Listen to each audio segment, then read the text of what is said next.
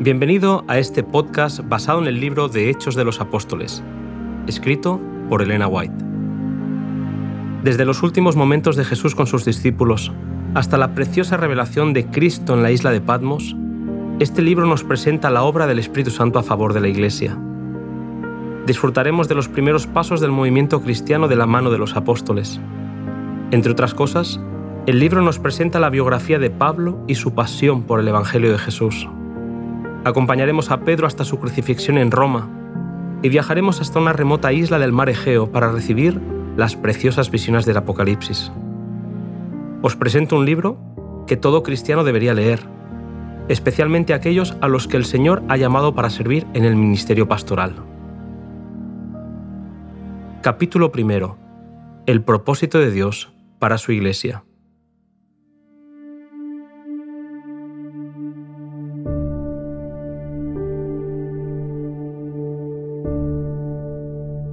La Iglesia es el medio señalado por Dios para la salvación de los hombres.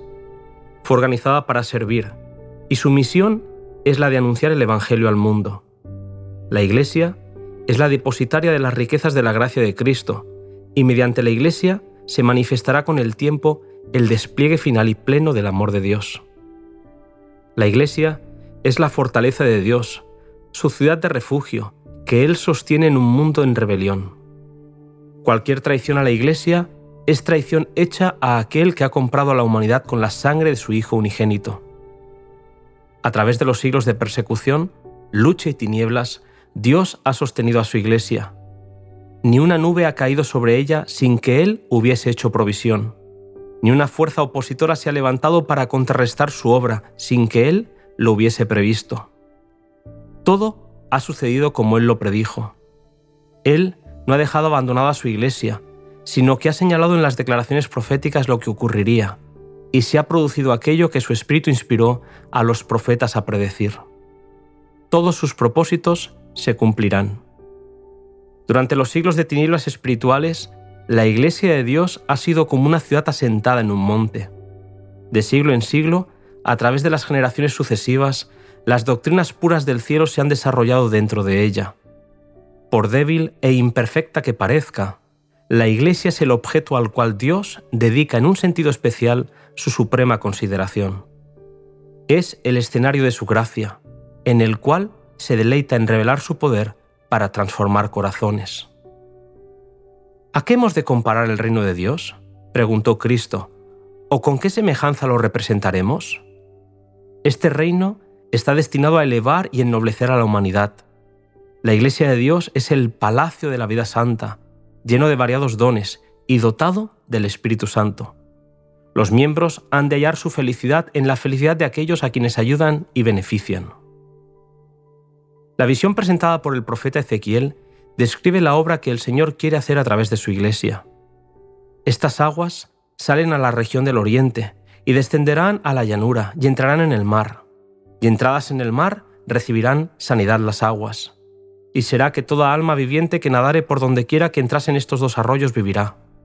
Y junto al arroyo, en su ribera de una parte y de otra, crecerá todo árbol de comer, su hoja nunca caerá, ni faltará su fruto, a sus meses madurará, porque sus aguas salen del santuario, y su fruto será para comer, y su hoja para medicina. Ezequiel 47 del 8 al 12. Desde el principio Dios ha obrado por medio de su pueblo para proporcionar bendición al mundo. Todo aquel en cuyo corazón habite Cristo, todo aquel que quiera revelar su amor al mundo, es colaborador con Dios para la bendición de la humanidad. Dios escogió a Israel para que revelase su carácter a los hombres. Deseaba que fuesen como manantiales de salvación en el mundo, pero el pueblo de Israel perdió de vista sus grandes privilegios como representante de Dios. Olvidaron a Dios y dejaron de cumplir su santa misión. Las bendiciones que recibieron no proporcionaron bendición al mundo. Se apropiaron ellos de todas sus ventajas para su propia glorificación.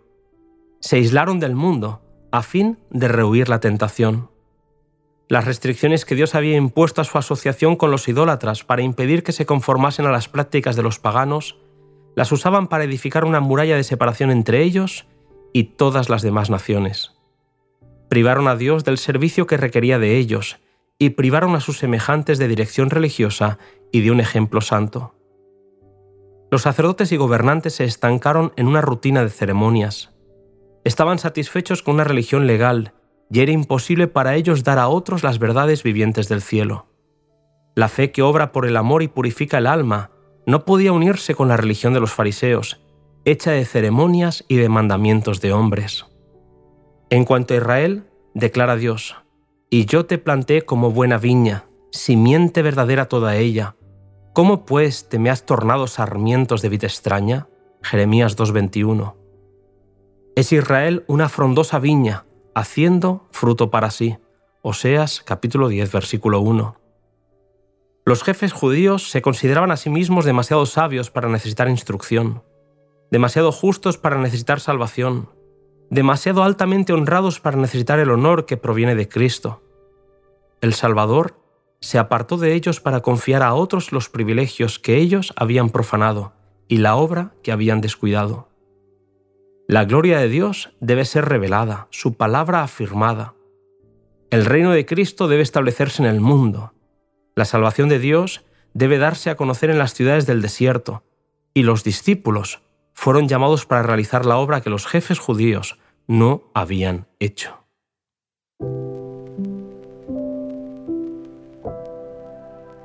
Dios nos ayude, querido amigo, a ser esa iglesia que revela el carácter misericordioso, paciente y tierno de Jesús al mundo. Acompáñame en el siguiente podcast cuyo título es La preparación de los doce.